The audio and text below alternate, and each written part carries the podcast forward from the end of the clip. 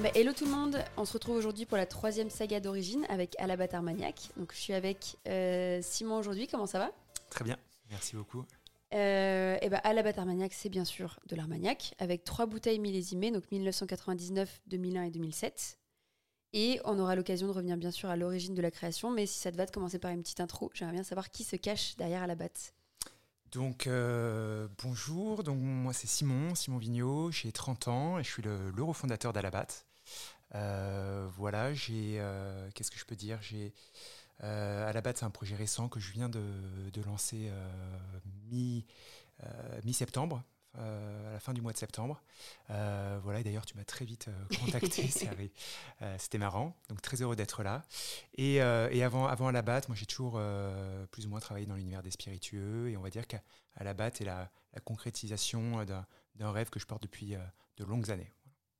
Ok, ben justement, ça m'intéresse de revenir un peu sur ce qui s'est passé avant.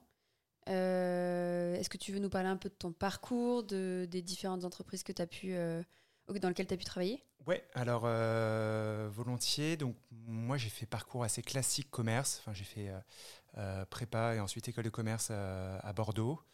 et en fait dès, dès, mes années prépa j'ai eu ce projet d'Armagnac en tête.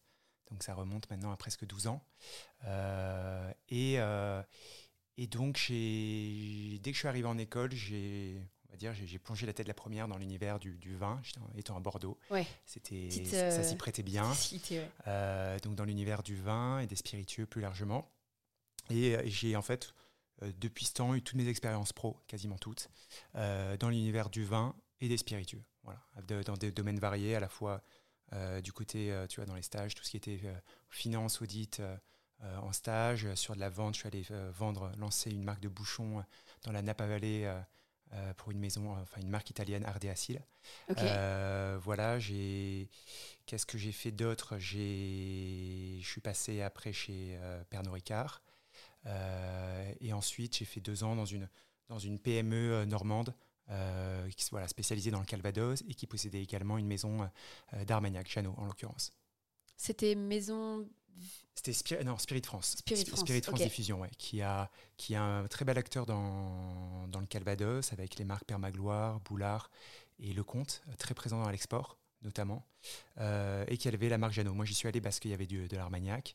Et là-bas, j'y suis allé pour être responsable de développement produit. Donc, c'était très cool parce que c'est un, un, job. Ils m'ont proposé ça, j'avais 26 ans. Et donc, euh, l'opportunité, après Pernod Ricard, de pouvoir mettre les mains vraiment dans le cambouis, créer un produit de A à Z avec le maître de chez. Euh, voilà. Euh. Tu t'es formé avant le, le, grand lancement. Ouais, voilà. Donc c'était vraiment, ouais, euh, là, c'était, ça allait de la sélection du produit, du liquide avec le maître de chez, avec les maîtres de chez, jusqu'à sortir un produit packagé, prêt à être mis dans les mains des commerciaux et, vendu. Et voilà, pendant deux ans, ils n'avaient pas lancé de nouveaux produits au cours des presque des dix dernières années, donc ça a été un, là, pour le coup, ça a été, euh, il y a eu énormément de, lancements. C'était très, voilà, très sympa en termes d'expérience. Ouais, c'est fou. Donc, en fait, ton parcours s'est vraiment euh, décidé à partir du moment où tu avais. Enfin, j'ai l'impression que c'était clair il y a 12 ans de se dire je veux faire ça un jour. Donc, mon parcours pro suite à l'école de commerce va être préparatif de ce, de ce chemin. Entre ouais, c'était clair, clair et jamais clair parce que euh, j'ai toujours dit que je voulais faire ça euh, et entreprendre. Voilà, mes, mes potes de, l'époque euh, ont entendu parler de ce projet depuis, depuis très longtemps. mais je savais toujours qu'il y avait une différence entre vouloir le faire et à un moment le faire. voilà, avoir l'opportunité, le moment, aussi le courage pour, pour se lancer. parce que voilà, l'idée est bien belle, mais la réalité est tout autre. donc c'était un sacré, sacré challenge. Mais oui, moi j'ai pris un peu toutes ces depuis l'école, un peu euh, toutes ces expériences, je les ai construites de manière, enfin, ouais, construites de manière à, à, prendre un peu des briques pour monter un peu en compétence sur l'ensemble des sujets. Voilà, par exemple, mon premier stage, j'ai fait en audit chez Price, euh, alors que j'ai détesté la compta. Justement, je me suis dit, bah voilà. C'était un audit de quoi? C'était euh, l'audit financier, donc les, les, comptes des, sociétés. Tu commences par le plus. ouais, le, plus austère.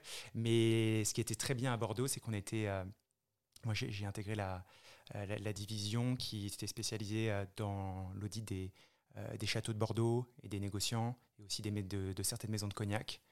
donc là, ça permet de voir voilà, tout, toute la réalité, des chiffres. voilà, de, c'était, extrêmement intéressant. C'était un métier de bureau ou tu avais l'occasion de te déplacer et même aller les rencontrer C'était bureau, mais bureau chez eux. Tu vois, par exemple, quand on auditait, on allait passer presque trois jours chez Château Giscourt ou voilà. Donc tu as vu comment ça se passait un peu de l'intérieur quoi, tu es rentré un peu dans les coulisses. Ouais, tu, vois surtout les chiffres, tu vois, tu vois la manière, tu vois les et, et donc c'était intéressant, voilà. Mais, mais, on va dire que j'avais été plus sélectionné par mes compétences, en tout cas ma, ma curiosité sur, dans le domaine du vin, que par mes compétences réelles en comptabilité. et justement, de toutes ces expériences aujourd'hui, qu'est-ce que tu en, qu'est-ce que en as retiré pour, pour Alabat? Qu'est-ce que tu en as extrait? Euh, plein, de, plein de choses différentes. Euh, tu vois, Pernod Ricard, je pense que ça m'a amené une, une vision globale. Euh, chez Pernod, j'étais au, siège. C'était avant la fusion de Pernod et de Ricard en France. Donc j'étais dans la division vraiment siège monde. et donc c'était vraiment sur... moi, j'étais dans l'équipe innovation globale. donc ça m'a apporté une vision 360 sur toutes les catégories de spiritueux dans le monde, euh, être en contact avec l'ensemble des marques. Et donc voilà, avoir un peu ce, recul et cette vision d'ensemble du marché des spiritueux qui, voilà, qui, qui, était hyper intéressante. Et quand tu es chez Pernod Ricard, c'est l'endroit idéal pour voir ça, vu qu'ils sont, ils sont leaders sur quasiment toutes les catégories. Euh, donc voilà, ça, cette vision, cette vision globale. Chez Spirit, c'est vraiment euh, voilà l'aspect un peu mode d'emploi, comment créer un produit de, de A à Z. Et, et avoir les contraintes d'une vraie PME. Euh, voilà. Oui, c'est sûr que Pernod Ricard, euh, il y a un petit gap euh, en termes de moyens, de, distribution. Pernod, c'est un peu, un peu hors sol, tu vois. C'est super, mais, mais voilà, la réalité concrète est, tout autre. Et, le, passage dans une PME permettait, moi, de, de mieux saisir tous ces, tous ces éléments-là.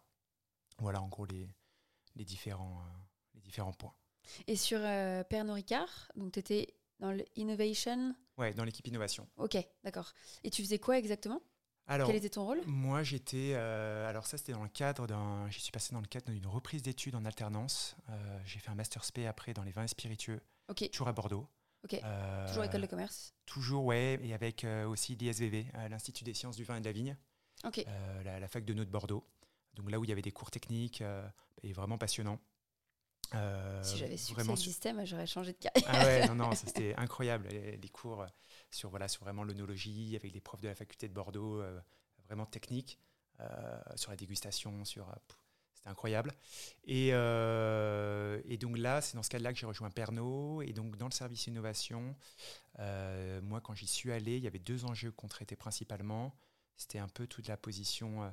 il y avait d'une partie un peu le, la, le questionnement sur les, le craft mais vraiment, ce qui m'a pris du temps, c'était euh, c'était 2018. On commençait, enfin Pernod commençait tout juste à parler du Nolo, euh, du sans-alcool. Euh, et c'était voilà, et c'était l'enjeu, ça a été de réussir à définir un peu la, une définition commune et une stratégie, enfin participer à ça, la définition du Nolo et de la stratégie du, du groupe sur, sur le Nolo. Voilà. Ce qui t'a amené à donc faire ton master là-dessus? Ton master, pardon. comme je te disais avant, mon, mémoire de fin d'études euh, de master spec, j'ai fait sur le, euh, le Nolo. Ok, ok, ok. Et la conclusion était si on... Sujet, ouais, euh, conclusion et énorme opportunité business, énormément de choses à faire et, et ouais, extrêmement intéressant. Voilà, j'ai même, moment, je me disais, oui, bah, en fait, c'est là-dedans qu'il faut aller, mais il y a le côté après, plus passion, plus cœur qui, qui a repris le dessus et, et donc l'Armagnac. Eh ben, c'est super. On est très loin en Armagnac brut de fût. Là, je suis très loin du, Nolo. Très loin du Nolo. bon. ça me fait une super transition, euh, puisqu'on a, on a parlé un peu de ton parcours et forcément, on va vite arriver à l'Armagnac. Euh, j'aimerais qu'on fasse un petit saut dans le temps. Euh, flash forward dans les années 50, on est dans les Landes. pour ceux qui ne voient pas forcément, on est entre Bordeaux et la frontière espagnole, donc plus côté sud-ouest. On zoome sur la carte, on arrive sur Saint-Jean, Saint-Jean, c'est ça. Euh, est-ce que tu peux nous raconter un peu ce qui se trouve à Saint-Jean et qui se trouve à Saint-Jean euh, dans les années 50 Alors, à Saint-Jean, dans les années 50, c'est mon arrière-grand-père, euh, Abel Labatte, qui a racheté un domaine d'Armagnac, justement. Donc, ce qu'on appelait à Saint-Jean, c'était ce qu'on appelait à l'époque, on n'a plus le droit, d'appeler ça le Grand Bas Armagnac landais. Ok. Et donc, voilà, il a eu donc, cet arrière-grand-père qui, lui, était vraiment. a commencé très modestement au fin fond de la forêt il était berger. et en fait, il y a eu un, petit, sens, un petit sens des affaires. Il a mené, business. ouais, ouais, business vraiment, à, à, monter un peu les, les, marches, à faire c'est une vraie ascension sociale, et à réussir dans les années 50 à acquérir un, petit domaine euh, d'Armagnac à Saint-Jean. Lui n'était pas à Saint-Jean, lui il, était, vivait à Broc-à-les-Forges, c'est un village euh, plus au nord, au nord de Mont-de-Marsan, euh, où on a toujours la maison familiale. mais Saint-Jean, voilà, ça a été le moment où, il a produit de l'Armagnac. Et en fait, c'est de, de, là où, de cet endroit que, que l'Armagnac est rentré dans notre famille. il a eu ce, euh, ce, domaine pendant, pendant plusieurs années. Euh, il a finalement, finalement revendu après, euh, tout en gardant cependant des, les stocks, les, beaucoup de, de barriques qu'il avait rapatriés à Broca. mais l'ensemble du chai a pris feu d'un feu dans les années 80. Donc aujourd'hui, dans la famille, on n'a plus rien, on n'a plus de plus d'armagnac, plus de terre. On a juste le souvenir, enfin, on a juste quelques bouteilles du millésime 54, je crois, qui ont été sauvées des flammes, un fût qui a été vidé vraiment en catastrophe. Euh, et euh, voilà, on a ces, très, ces, vieilles bouteilles cirées euh, au fond de la cave familiale qu'on ouvre toujours à la fin de, des, bons repas familiaux. Et c'est en fait c'est comme ça que moi j'ai découvert l'Armagnac. Et mm. c'est même assez tardivement que j'ai découvert cette histoire d'Abel. Voilà cette histoire, ce lien de la, que la famille a avec l'Armagnac. Et donc c'est par là qu'est née ma famille, ma, ma passion. ma, ma, ma, passion pour, pour ce produit-là. Et justement, euh, s'il était avec nous, la Abel, enfin, quelle, quelle personne c'était? Alors, euh, des échanges que j'ai eu avec ma grande-tante, enfin que j'ai avec ma grande-tante, c'était quelqu'un de très, euh, très entreprenant, très, ouais, une grande force de la nature, investi au niveau politique. Voilà, c'est un peu là, c'est un agriculteur, mais plus un, un gestionnaire de, d'exploitation agricole. Euh, voilà, c'est lui qui a amené, euh, si je ne me trompe pas, c'était lui qui a amené la, euh, pas l'électricité, mais par exemple la téléphonie dans, le mm. village à Broca.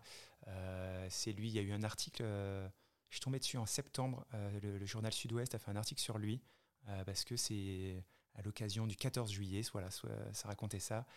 c'est lui qui organisait tout un événement à l'époque autour du vin, au cœur sur la place du village, bref. ouais, quelqu'un de très euh, très entreprenant, euh, une force de la nature quand je vois les photos. Voilà, il a, je pense qu'il avait un bon coup de fourchette aussi. Et très inspirant apparemment. Ouais, ouais, ouais. Et euh, est-ce que tu as des échos sur comment est-ce qu'il faisait de l'Armagnac Ce qui était important peut-être pour lui derrière le, la, conception et la création de, de ce qu'il faisait Très peu sur cette partie, très peu, parce que même à l'époque, là, les témoins directs dont, dont, qui restent, de mon arrière -grand, ma, ma grande-tante, euh, était jeune euh, et ont peu de souvenirs. En tout cas, n'était pas vu que c'était pas c'était à Saint-Jean et pas à la maison de, Broca. Euh, on, peu de, souvenirs directs de, ce moment-là. Donc c'est un peu ouais c'est un peu le, la nébuleuse. Mais de toute façon, la, manière de produire l'Armagnac est la même depuis, depuis ce temps-là. Donc avec le même type voilà, un alambic armagnaqué, simple distillation, et après voilà, le vieillissement en fût de, fût de chêne français. Donc la, la recette, euh, la recette est simple. Après, voilà, la variation devait être amenée par, par ce terroir-là, Saint-Jean, euh, les sables fauves landais, tout ça. Ouais, et donc j'imagine que au moment des dégustations, alors je sais pas combien il reste de bouteilles euh, à la suite de l'incendie, mais j'imagine qu'aussi dans la dégustation, tu essayes peut-être aussi de. Je sais pas si le, produit à la batte se rapproche de ce que lui faisait, ou en tout cas une intention de se rapprocher de son produit et de ce que toi tu peux en goûter.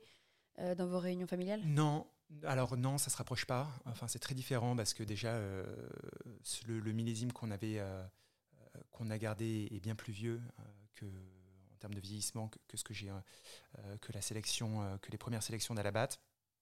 Et, et oui, forcément. Et l'idée aussi, c'est là aujourd'hui avec Alabat, moi je travaille avec à défaut moi d'avoir moi-même des vignes ou des stocks ou quelques millions pour acheter euh, un domaine et ses stocks, euh, j'ai pris le parti pris de, euh, de vraiment mettre en avant le travail d'artisans producteurs qui voilà, qui, de polyculteurs qui sont en Armagnac, qui distillent, en fait, comme le faisait Abel Labatte, mais depuis des générations, et voilà, et des familles dans lesquelles la distillation et le vieillissement de, enfin, la tradition de l'Armagnac a perduré, et donc toutes euh, ont leur style euh, du fait de bah, leur terroir, qui diffèrent et du fait aussi de leurs choix qu'ils font sur la distillation, l'alambic qu'ils qui, qui, choisissent. Donc il y a une... L'Armagnac, c'est une, pour moi, c'est extrêmement riche de par sa diversité de goût. on a des, voilà, des, grandes diversités, même si à quelques kilomètres.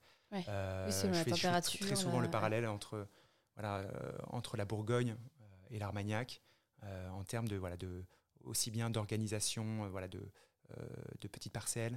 À l'époque, du moins la Bourgogne, c'était vraiment un côté très paysan, bien plus qu'à mm. Bordeaux. voilà, l'Armagnac, c'est ça. donc, il y a une grande diversité. Moi, aujourd'hui, mon but avec Alabat, c'est de mettre en avant cette diversité et de mettre en avant le travail des, des artisanes et des artisans qui, euh, qui aujourd'hui s'investissent et font l'Armagnac d'aujourd'hui. Ça marche. Encore une fois, une super transition, euh, puisque le but c'était de, raconter un peu l'histoire de ton arrière-grand-père pour en arriver à toi, euh, forcément, parce qu'on raconte l'origine d'Alabat aujourd'hui. comment est-ce que justement on, on, passe de cette idée il y a 12 ans dans ta tête à un lancement officiel septembre 2023 Qu'est-ce qui qu'est-ce qui s'est passé et qu'est-ce qui s'est fait qu'il y a une petite lumière qui s'est dit allez cette fois j'y vais. Non, c'est du temps et surtout à un moment donné j'ai eu une opportunité euh, bah, de pouvoir me consacrer à 100% là-dessus. Euh, voilà, j'ai eu un moment où je me suis dit qu'est-ce que je fais? Est-ce que je repars sur un, sur un job euh, tiers classique dans un grand groupe, voilà, chef de produit ou sur la partie plus commerce? Ou est-ce que je me lance enfin, euh, mm. je prends mon courage à deux mains et j'essaie d'aller sur euh, ce projet qui me fait rêver, ou en tout cas avancer, on verra où ça mène. Et voilà, je me suis dit, euh, j'ai pas de, j'avais encore 28 ans à l'époque, pas de crédit, pas d'enfant. je me suis dit, bon, la fenêtre est... il y a quand même une opportunité. Il y, a, en tout cas, j'ai rien à perdre. donc voilà, je, faut y aller. Donc, euh, je me suis dit go, sauf qu'à partir du moment, voilà, entre le moment où on se dit go, je monte ma marque d'Armagnac et le moment où on sort vraiment un produit comme les bouteilles, là, avec les, trois bouteilles que tu as devant toi, en fait, il y a, y, y a plein de choses. Euh, combien, entre. combien de temps? J'ai eu presque, j'ai eu plus d'un an. Ok, donc c'est l'année dernière à peu près ça a été, Tu vois, été au mois de, au mois de mai, euh, au mois de mai 2022, où je me suis vraiment dit, où j'ai, tu vois, verbalisé à l'extérieur. Ah, c'était l'une de mes questions. Ouais. Comment ça s'est passé quand tu as bah, partagé voilà, non, Je travaille sur, euh, voilà, je me lance sur, euh, pour créer ma marque. Euh, et, et, sauf que là, je suis parti d'une feuille blanche, j'avais pas l'idée de, de, nom, j'avais pas l'idée de du type de produit, je savais pas que je voulais aller sur du single cast millésimé. À l'époque, je, je pensais tu partir peux expliquer un, un petit peu ce que c'est que le single cast millésimé? Alors, faut dans les spiritueux, il y a il y a différents types de spiritueux. Euh, ça, ça vaut pour whisky, rhum, etc., armagnac, cognac. Il y a les spiritueux qui sont faits d'assemblage, euh, c'est-à-dire on fait un, assemblage de plusieurs fûts différents et de plusieurs années euh, pour créer voilà, un, produit, unique. une cuvée avec un goût. Et l'idée souvent avec, dans les assemblages, c'est de réussir à perpétuer dans la durée un goût, ou du moins un style. donc en changeant les fûts utilisés et les années qui ont été utilisées. Mais en fait, euh, euh, tout assembler, cette palette permet de euh, retrouver un goût signature. Donc ça, c'est les assemblages. c'est ce que, par exemple, un, je n'importe quoi, mais un whisky, un 12 ans d'âge, c'est un assemblage dont la contrainte, c'est avoir que la, plus jeune eau de vie ait au minimum 12 ans de vieillissement. donc, donc ça c'est sur les assemblages. Euh, tout ce qui est VSOP, XO, VS et des assemblages. Euh, la partie millésime, ça veut dire que on produit un, Armagnac, en l'occurrence, qu'avec des fûts issus d'une seule année de distillation, d'une même année de distillation. Mmh, euh, par exemple, là, si je prends 99, ça veut dire que on produit un Armagnac composé de fûts simplement voilà, de, de fûts provenant, enfin, d'un distillat de 1999, donc de la vendange 1980, vendangée en 99. Oui, c'est pas la date du fût, c'est la date de la vendangée en 99 et distillée en 1999. Voilà. Donc, euh, et en Armagnac, il y a une vraie tradition du millésime, c'est le spiritueux, où tu as, as, ces plus grandes traditions du spiritueux, tous les domaines. Euh, aussi, voilà, quand, quand on prend la route et quand on traverse l'Armagnac, euh, proposent tous leurs produits sont millésimés. Voilà, il n'y a, a, pas du tout la culture du VS, VSOP, XO comme il peut avoir à, Cognac. Euh, voilà, chez, chez, les artisans, c'est 100% du millésime. Et après, si on, va un peu à, l'étape supérieure qui est le fût unique ou single cask en anglais. C'est quand on va en fait prendre simplement un fût d'une seule année et qu'on va embouteiller simplement ce fût. Ok, et un fût c'est 400 bah, litres? C'est ouais, c'est 400-420 litres. Euh, fût de chêne gascon, euh, voilà, fût armagnaqué. Et donc là, on va embouteiller. Moi, c'est ce que je fais chez Alabat. C'est 100% des séries limitées. je sélectionne chez mes productrices, en l'occurrence, des fûts. Et j'embouteille fût par fût. Donc là, par exemple, pour le millésime 99, euh, c'est le fût numéro 327. 327. Voilà. Ah, génial. Oui, donc sur la bouteille, on comprend on peut lire l'histoire, entre guillemets, euh, derrière de, l'Armagnac. Voilà. Et parce que même pour le, ce millésime 1999, je dis n'importe quoi, mais par exemple, le fût, euh, si juste à côté, il y a le fût 326, le fût 326 aura une identité et un goût propre, différent du 327. Parce que le bois n'aura pas été, enfin le fût à la base n'est pas le même, euh, le contact n'aura pas été le même, la place dans le chai fait que l'évolution a pu être différente. Donc voilà, là c'est vraiment un goût qui est unique et qui n'est trouvable que euh, dans ce fût euh, qui est en quantité ultra limitée. Trop bien. Et le chai, pareil, est-ce que tu peux expliquer un peu euh, ce que c'est? Tu dis, tu en as parlé un petit peu, est-ce que tu peux vulgariser ce Ouais, le, le, chai, tout simplement, c'est l'endroit dans lequel on, les producteurs stockent les barriques, les fûts, et voilà l'endroit où, se passe le vieillissement. Voilà, et après, du bonheur. Ouais, voilà. il y a la part des anges, l'évaporation, où, où, en fait tout se passe un peu. Et, le, le chai peut aussi avoir son rôle. Euh, par exemple, là on le voit chez, chez Marion, euh, entre le 99 et le 2001, qui sont pourtant deux, deux millésimes assez proches, de deux ans d'écart. Euh, il y a des, caractères très différents des deux armagnacs parce que l'un provient d'un chai plus sec et l'un provient d'un chai plus humide. Et voilà, l'humidité, enfin, ces deux facteurs ont créé des, évolutions différentes qui se retrouvent euh, gustativement dans, les armagnacs. Est-ce que c'est euh, ce qu'ils appellent l'armagnac noir et l'armagnac blanc? Non. Non, ok. Non. ok, ok. Euh, non, et je suis Est-ce que ça te dit Je suis pas au clair, je suis pas là-dessus. bon, on se renseignera ensemble alors parce que j'avoue que j'ai lu ça et je me suis dit oula, ça commence à devenir technique, je lui demanderai tout à l'heure. mais si ça te va qu'on continue un petit peu sur l'origine de l'armagnac parce que ça m'intéresse pas mal. Qu'est-ce que toi t'en sais un peu de, de l'origine historique de l'armagnac et de son histoire? Alors, ce que j'en sais dans les grandes lignes, c'est que l'armagnac c'est le c'est le plus vieux spiritueux français en tout cas, c'est le spiritueux qui, euh, dont on a la plus vieille trace écrite. Euh, voilà, donc aujourd'hui, l'Armagnac, c'est plus de 7 siècles euh, d'histoire. certains disent que c'est également le plus vieux spiritueux, de, spiritueux d'Europe. Et d'autres également disent que c'est le plus vieux spiritueux du monde. Voilà, moi je m'en tiens à la. Il y a des légendes. Ouais, non, non, et, ça, ça, se pourrait vraiment, je pense. mais je m'en tiens à ce que, ce que dit, ce qui est écrit sur le site de, du BNIA, de, de l'Interpro de l'Armagnac, où ils disent, bon, spiritueux de France, voilà, c'est déjà ça. Donc il y a une histoire, euh, euh, c'est une histoire très riche, très ancienne, euh, très franco-française, ce qui explique aujourd'hui sa distribution encore à 50-50 entre France Export, mais avec une très grande, très grand enracinement dans la France, et aussi sa méconnaissance un peu à, l'export. Ouais. parce que contrairement à, au cognac, le, l'Armagnac est vraiment euh, resté un spiritueux produit par des, euh, par des, paysans, des artisans euh, qui produisaient de l'Armagnac tout en, en parallèle produisant du marais maïs en, étant éleveur ou faisant, faisant d'autres activités. Voilà, c'est distillé réellement par tradition, là où, où tous les, par exemple, les, les, Irlandais, les Anglais ou les, les Hollandais, euh, enfin des marchands étrangers en tout cas, sont arrivés à Cognac et ont vraiment euh, distillé pour des raisons vraiment euh, économiques, enfin pour vraiment créer des marques et les vendre à l'international. Ce qui n'est pas le cas donc de l'Armagnac. C'est peut-être plus un produit de niche. Ouais, aujourd'hui, En France, non, mais peut-être ailleurs. Non, mais même à l'échelle internationale, tu vois, je me rappelle chez, quand j'étais chez Pernod, il y avait l'équipe M&A, donc c'est toute l'équipe qui s'occupe de, des fusions-acquisitions, qui avait fait un, ils ont plein d'indicateurs. Ils avaient fait un indicateur sur euh, le classement des spiritueux les plus craft, les plus artisanaux au monde, euh, selon la définition euh, de Pernod Ricard à l'époque. Et l'Armagnac, c'était le numéro 1. Donc le, ah voilà. Il y avait quoi? Tu te souviens un peu de ce qu'il y avait dans la liste Après, je crois qu'il y a Mescal. Voilà, et après, je ne sais plus. Ouais. C'est fou. Voilà, l'Armagnac était, était au sommet de cette liste. Voilà, parce que c'est encore produit de par. Euh, c'est encore une production très éclatée, euh, voilà, par des artisans, euh, sur des petites surfaces.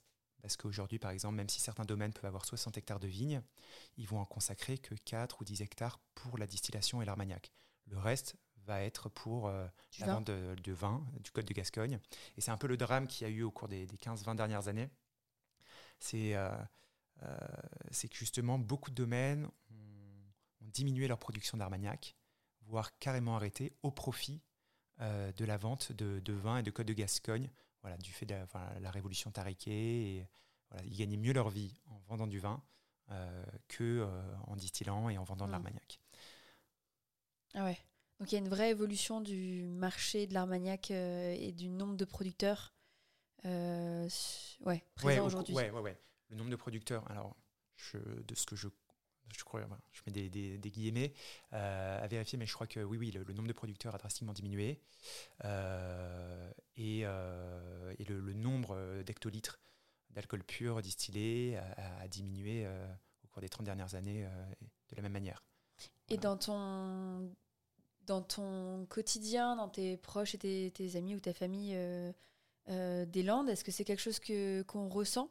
Et est-ce que c'est peut-être quelque chose, où, quand tu t'es lancé, on t'a peut-être dit euh, Ah, tu te lances dans, une, dans un projet qui, est, qui intéresse moins de personnes Est-ce que c'est quelque chose qui a été soulevé? Euh, non, non, parce que moi, ils sont fans, ils sont fans d'Armagnac. Donc t'as des convaincus? Voilà, ils étaient fans, voilà, enfin, à la batte, euh, voilà, l'hommage à l'arrière-grand-père. Donc, de point de vue famille, c'était total sponsor. Euh, mais oui, moi, j'avais conscience que en lançant aujourd'hui l'Armagnac, enfin, se lançant dans l'Armagnac, l'Armagnac est bien moins porteur que de se lancer dans du whisky français ou de se lancer, tu vois, dans du Nolo. Euh, c'est vraiment pas le chemin le plus évident euh, parce que euh, euh, c'est une consommation qui est en berne. et il y, a- un peu tout à réinventer. Mais je trouve que la beauté, justement, est là, et le challenge, il est vraiment ici. C'est, moi, en fait, je pars de mon idée première, c'est, mon intuition première, c'est, de voir l'Armagnac comme un, vraiment un trésor qui est entre les mains de plein de producteurs, euh, mais qui, en fait, n'est jamais n'est pas valorisé à sa juste valeur. Euh, je fais une généralité parce qu'il y a certaines maisons qui travaillent extrêmement bien, euh, mais voilà, il faut, il faut porter haut les couleurs de l'Armagnac et peut-être avec aussi un nouveau positionnement, peut-être avec un nouveau message, un de nouveaux packaging pour, pour valoriser ce produit qui a une histoire unique, qui est français et qui pour moi a tout pour aussi être très, très porteur, notamment à l'étranger. Ouais. Donc, euh, euh, donc voilà, non, non, le, je suis- enfin, c'est- il il y a plein de difficultés sur l'Armagnac. Euh, mais aujourd'hui, tu vois, j'observe aussi même chez les jeunes, euh, en tout cas, un regain d'intérêt sur ce côté un peu euh, alcool français, Ouais. alcool traditionnel, euh, Qui voilà, sort aussi un peu de l'ordinaire. qui sort de Euh, l'ordinaire. Des apéritifs comme, euh, bah, je trouve, le Lillet a pris de plus en plus de, de poids. Euh, Lutèce aussi apéritif. Euh, la Suze a repris euh, un coup de boost euh, avec, euh, je pense, l'univers des cocktails. On en, on en discutera un peu plus. Pernod a mais bien bossé après- sur la Suze et l'idée. Ouais, mais euh, c'est. Oui, À la fois, t'as- oui, c'est niche, donc il y a plus de contraintes.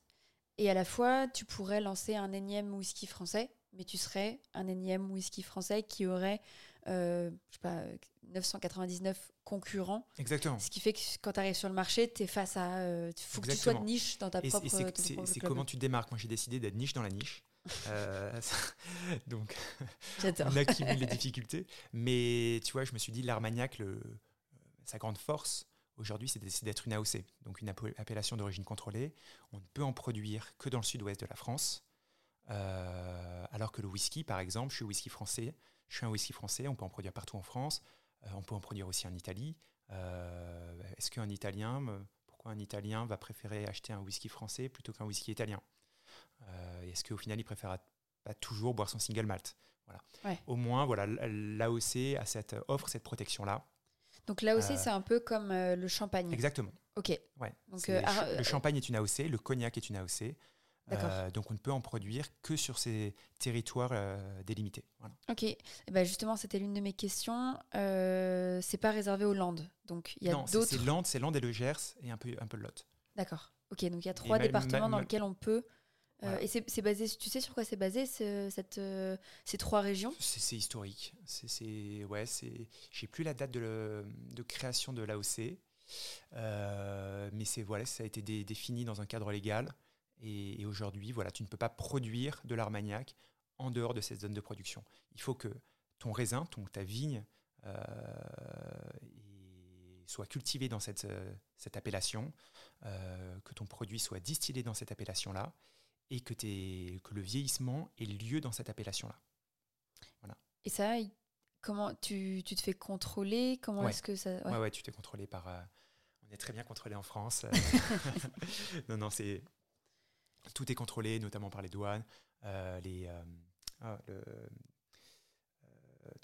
enfin, le service des contrefaçons, bref. Euh, voilà, c'est très, très, très contrôlé. Voilà, de toute façon, tout ce qui a de l'alcool en France est extrêmement euh, suivi et, contrôlé. Voilà, donc il faut, euh, ça garantit, ça garantit une origine. Enfin, là aussi, voilà, garantit l'origine. Aussi, là aussi, garantit un cahier des charges dans la, dans la fabrication. C'est-à-dire, tu vois, ces dernières années, on a beaucoup entendu parler de, de, choses qui ont pu se faire sur le, dans, le, dans le rhum, avec notamment le, des niveaux de sucre parfois très élevés pour certaines marques. Et euh, on se posait la question, et certaines marques ont même perdu le droit de s'appeler Rome. Parce que Rome. Ils sont trop sucrés. Parce qu'il y, a beaucoup de sucre. Voilà. Et quand c'est très facile de faire des choses très faciles à boire, très, quand tu rajoutes beaucoup de sucre, beaucoup de caramel. Et, euh, et l'armagnac, comme le cognac, voilà, ou comme le champagne, tous les AOC, euh, est très, voilà, encadre très fortement ces pratiques. Donc le, ça offre, voilà, acheter une AOC, c'est vraiment une garantie pour le, consommateur d'acheter un produit transparent, fait de manière transparente et, et réglo. Et ce genre d'informations, tu t'es formé dessus avec euh, le projet ou est-ce que ça fait partie des, choses que tu as appris chez Pernod Ricard, euh, chez euh, Spirits France? Ça, j'avais beaucoup, tous ces trucs réglementaires, beaucoup bossé sur Spirit France. voilà, et après, dans, dans, les études également. Ok, ça fait partie des choses où on vous ouais, ouais, on vous bah encadre dans la pratique. ouais, ouais, on avait eu tout un truc sur la partie juridique, euh, sur les appellations. On avait eu le, je me rappelle avoir eu euh, un cours du responsable juridique de, du cognac, euh, du, du, BNIC. voilà, c'était passionnant sur la protection de marque, sur tout ça. Je vais vraiment changer de carrière. non, et les Français savent très bien faire ça, notamment les champenois qui sont, qui sont redoutables sur la protection de leur, de leur nom. Euh, et si on, revient un petit peu encore une fois sur le l'Armagnac et son côté historique, est-ce que tu, tu sais un peu toi à l'époque qui buvait de l'Armagnac? À l'époque? Euh, Dans les années 50 ou 60 non, euh, non, même de manière globale, quel est le public un peu de l'Armagnac? Est-ce que, est que tu sais si on a... On en a parlé Ouais, bah, alors à l'époque, le, le, public, c'était vraiment l'Armagnac, c'était le digestif, le produit, le spiritueux qu'on on buvait vraiment à la fin de repas. C'était voilà, euh, le Dijon. Euh, voilà, très ancré dans le sud-ouest, euh, très et pas que, enfin, en France généralement. donc c'était vraiment, vraiment se, consommer de cette manière-là. je sais qu'à l'époque de mes parents, ma mère par exemple, utilisait l'armagnac même de manière quasi médicale. Ah dès qu'il y avait une bosse ou un bobo, il prenait des, sa, mère lui Pour toi ou pour elle? Non, pour elle. Sa, sa, mère, donc ma grand-mère, euh, lui mettait des imbibés, des, euh, euh, comment on appelle, des, des mouchoirs avec de, l'armagnac pour, voilà, pour les chocs ou plein de choses. Voilà, ça, ça a plein de vertus, l'armagnac. donc, mais, mais très majoritairement. meilleure pharmacie, voilà, quoi. Très, très majoritairement bu en tant que digestif. Voilà. Et aujourd'hui, c'est toujours cette, ce mode de consommation qui, qui, est majoritaire, même s'il y a, y a une plein de choses. Il y a une très grande diversification, notamment sur la partie cocktail, euh, qui est faite. Où là, euh, en fait, avec l'armagnac, aujourd'hui avec la blanche, donc la blanche c'est de l'armagnac non vieilli, euh, donc transparent, sorti d'alambic, on, et on réduit ou pas le degré. Ok, donc c'est le fameux brut. Enfin, c'est ce qu'on pourrait appeler comme du, du malt brut. Peut-être, je connais pas le malt brut. C'était euh, la personne qui tient euh, l'alambic parisien, euh, qui fait donc du malt brut, donc c'est du whisky sorti de distillation qui n'est pas qui est mis en bouteille directement. Ok, c'était l'une de mes questions. Est-ce qu'on peut donc on peut faire de l'armagnac brut si je garde le mot? Ouais, et c'est une AOC, c'est une appellation qui s'appelle la blanche d'Armagnac. Ah d'accord, ok, c'est ça. Donc, la blanche, la blanche, c'est vraiment de l'armagnac non vieilli, un peu à l'image du, c'est un peu le pisco français. D'accord. Voilà. Euh, donc, Donc en toi, fait, tu ne fais pas. moi je ne fais pas. Euh, pas encore. Euh, je ne fais pas. Et en gros, avec la blanche et avec un alcool brun, type, enfin un armagnac brun type VSOP, tu peux faire aujourd'hui 80% euh, des, des cocktails qui, qui existent dans le monde. Donc tu as, un, vrai, un vrai terrain de jeu de, de- que peut pousser l'Armagnac sur la partie cocktail, en tout cas. Ouais, super. Ça ouvre des perspectives euh, pas juste un digestif ou pas juste un apéritif. Ça ouvre plein de perspectives. euh, ouais. Mais en fait, voilà, et tout dépend. euh, euh, tout dépend en fait le type d'armagnac que tu bois. Enfin, pour chaque armagnac, tu vas avoir une, un moyen de consommation plus, plus opportun que l'autre. Voilà, des, des jeunes armagnacs qui iront plus sur la partie mixologie ou apéritif. Tu vois, un truc qui marche très bien, euh, que j'ai fait chez un chez des, des producteurs, ils servent ça, c'est de, de la blanche avec du euh, Schweppes agrumes. Très bon, très buvable, très traître. Euh, mais, mais, mais voilà, donc euh, il y a des choses où, où tu prends un, un jeune Armagnac, un VS avec du tonique aussi, c'est c'est très sympa. Mais après, sur les plus vieux Armagnac, et notamment des millésimés, les brutes de fût, euh, là, on est vraiment sur la partie vraiment dégustation, Dégustation. de la ouais. même manière où tu dégusterais euh, ton euh, single, oui, single malt Ouais. écossais, euh, voilà. Ok. Et euh, ma dernière question sur le côté historique de l'Armagnac. En me documentant, j'ai vu le mot spiritueux et le mot eau de vie. Est-ce qu'il y a un côté ou de l'autre? Est-ce que les deux vont ensemble? Qu'est-ce qu'on dit d'un Armagnac? Non, euh, non, on dit les, on dit les deux. Euh, on dit, euh, on dit eau de vie, on dit spiritueux. On dit très souvent l'Armagnac, synonyme à l'eau de vie Gascogne. Voilà, ou voilà, c'est, ce sont des synonymes. D'accord, ok, ça marche. Euh, et ben maintenant qu'on a parlé de l'Armagnac, on peut revenir un tout petit peu à la batte euh, et, et finir un petit peu le, le chapitre de l'origine avec les dernières petites questions que j'ai. Euh, on a parlé du nom, on a parlé de l'hommage. Est-ce que tu peux me dire un petit peu comment tu as trouvé ce nom? Parce que j'ai vu sur ton LinkedIn, c'est pas ton nom de famille. Non, non, non, c'est pas, pas mon nom de famille. Donc non, c'est le, le nom de famille d'Abel, Abel. Labatte, l'arrière-grand-père. Donc le nom de famille de ma grand-mère. Et euh, ma grand-mère maternelle, c'est pour ça que c'est, c'est pas mon nom de famille à moi. Et, euh, et comment je l'ai trouvé euh, Je m'en rappelle très bien. Je gribouillais des. J'étais en train de réviser mon, euh, mon Wine 7.3 à l'époque. Donc quoi? De le WSET3, c'est un, Ok. un diplôme dans le vin. Et je cherchais toujours ce, ce- ce nom de marque. Voilà. Au départ, je partais sur de- des choses totalement différentes. Mais le, le gros problème, le- c'était, enfin moi, l'objectif, c'était de réussir à trouver un nom qui veuille dire quelque chose, qui raconte une histoire, tout en sonnant euh, bien et étant prononçable aussi bien en français, en anglais qu'en espagnol. De manière assez. euh, À t'ouvrir dès le début à des possibilités, ouais. et, et voilà, c'est vraiment c'est en griffonnant sur une euh, page blanche euh, où je mettais les, voilà, les, un peu les, les- les structures, qu'est-ce qui, les piliers de la marque. Il y avait voilà, tout ce qui était artisanat, j'avais aussi tout un truc sur le rêve, bref. Euh, et il y a ce côté, euh, et il y a Abel, et Abel Labatte. Et je me suis dit, bon, bah voilà, Abel euh, à Labatte, on prend les initiales et. Et ça a sonné bien. J'ai fait un vocal à un de mes copains américains. Je lui ai demandé comment ça sonnait pour un américain. Ouais, exactement. Et il a parfaitement prononcé. Génial. Mieux que les Parisiens, parce qu'à Paris, on le, les gens prononcent très souvent à la bas. Ouais, oui, c'est la première question que je crois que je t'ai posée dès qu'on s'est eu au téléphone. euh, euh. donc non, on prononce toutes les lettres à la batte. Et, euh, et c'est comme ça voilà, qu'est venu le nom. Ouais, c'est assez. euh, je trouve ça assez intéressant. Je, je me suis beaucoup euh, prise la tête sur le nom du, du podcast. Et il y a l'une des, l'une des choses que j'ai appris, c'est le côté non court, euh, facile, euh, plus visible aussi, puisqu'avec un nom long sur une étiquette, euh, étant designer, tu es forcément obligé de réduire des fois. Là, tu as un, un mot qui est fort, qui est grand, qui prend la place qu'il doit prendre, et tu as six lettres max. Donc c'est assez, euh, assez impactant. Et puis il y a- il y, a toujours le côté, bien sûr, euh, famille derrière qui revient. Donc. euh, Top, très belle typographie d'ailleurs pour le logo. Est-ce que c'est toi qui as fait le logo? Non, moi, je suis pas graphiste.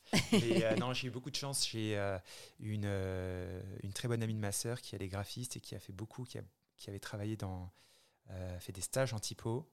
Et donc je lui ai demandé dès le début, euh, l'été dernier, de l'été 2022, à, me faire une proposition de, de typo pour Alabat. Et c'était son premier jet. Ça a été, Ah ouais. quas- ça a été quasiment ça. Et Voilà. tu lui avais donné un brief avec un style, un- ou juste tu lui avais montré ce que tu voulais non, je lui faire? avais demandé un brief parce qu'au départ, je lui avais demandé elle.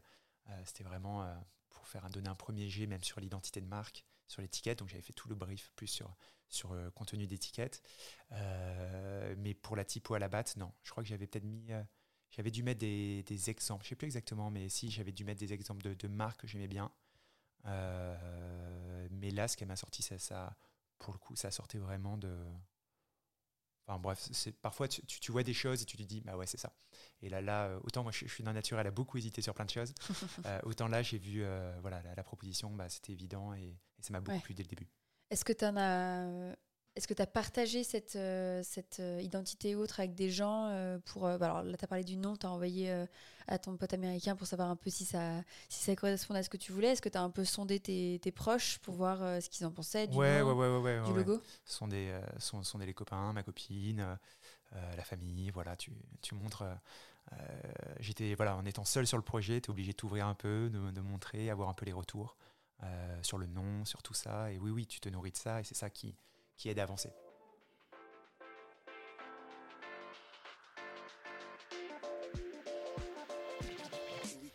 Et voilà, l'épisode 1 d'à l'origine d'Alabat Armagnac est fini. On se retrouve lundi prochain pour la suite. Simon te racontera comment il a rencontré les vignerons avec lesquels il travaille et on parlera ensemble des différentes étapes pour produire de l'armagnac. On parlera de la vinification, de la distillation et du vieillissement. En attendant, n'hésite pas à t'abonner au podcast pour être tenu au courant de la sortie du prochain épisode et à mettre 5 étoiles si t'as plu. Moi, ça me motive à continuer. Tu peux aussi retrouver le podcast sur Instagram avec origine.podcast.